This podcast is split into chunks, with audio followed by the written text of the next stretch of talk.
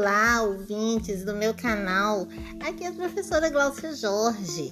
Nós vamos conversar um pouquinho sobre consciência fonológica. É, nesta unidade, na unidade 3 do, da disciplina de linguagem 1, nós estamos abordando a consciência fonológica. É, vocês sabem o que é consciência fonológica, para que serve e qual é a relação da consciência fonológica com o aprendizado da leitura e da escrita? É sobre isso que eu quero conversar com vocês. Bom, a consciência fonológica Sabem o que é? É aquela habilidade que todos nós temos de perceber a estrutura sonora das palavras ou de parte das palavras.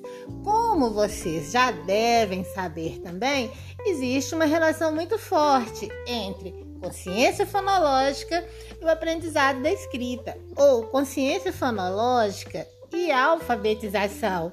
É muito importante que os alfabetizandos tenham consciência de que a língua oral pode ser segmentada em unidades.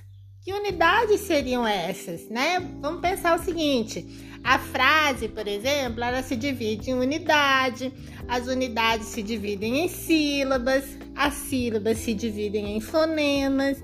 Fonemas, vocês já sabem é, o que é, eu tenho certeza que não é segredo para vocês. E é preciso que todos os alfabetizandos tenham a consciência de que essas unidades podem se repetir em diferentes palavras que nós falamos. Por exemplo, quando nós temos rimas, aliterações, consciência sintática, silábica, consciência fonêmica, nós temos, é, ou essas são habilidades que estão relacionadas à consciência fonológica. Para quem tem é, filhos na escola, trabalha em escola, ou eventualmente já seja professor, já sabem que nós trabalhamos muitas rimas nas escolas.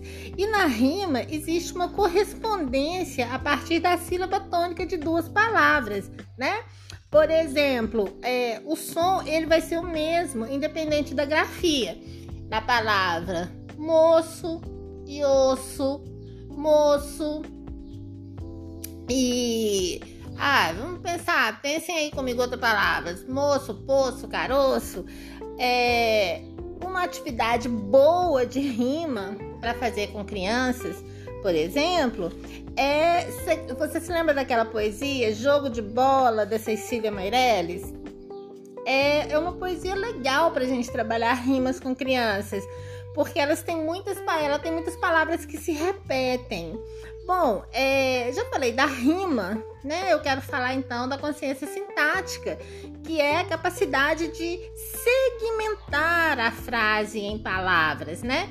E organizar essas frases numa sequência que faz sentido. É, ter essa consciência de, de palavras é muito importante. Então, o que, que os professores podem fazer?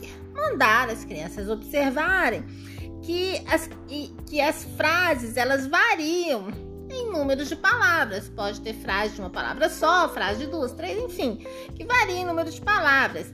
E eu acho que uma atividade interessante é contar as palavras de provérbios, né? Vamos pegar um provérbio bastante comum aqui, é, que é aquele filho de peixe, peixinho é. Nem sempre, mas vamos acreditar que sim, não é mesmo, ouvintes? Bom, é, além dessa consciência, a gente tem a consciência fonêmica, né? Gente, a consciência fonêmica, ela é a última que a criança adquire, tá? E é muito trabalhoso, é, não é difícil, é trabalhoso, dá trabalho levar, conduzir a criança à consciência fonêmica, que é justamente a capacidade que a criança vai ter de analisar os fonemas e de relacionar esses fonemas com as letras, tá?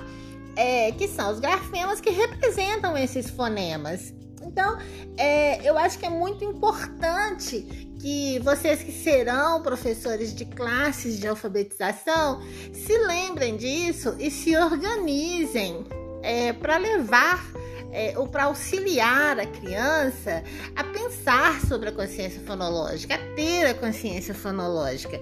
E é importante também que a gente não se esqueça, nós professores, não nos esqueçamos que a criança ela formula hipóteses e constrói conhecimentos ao se familiarizar com todas as formas de escrita do dia a dia, aquelas práticas que a gente já conversou em outras unidades de letramento, é, unidades de letramento, não, que conversamos em outras unidades que têm relação com o letramento, né? Que as crianças estão inseridas em muitas práticas sociais de leitura e de escrita.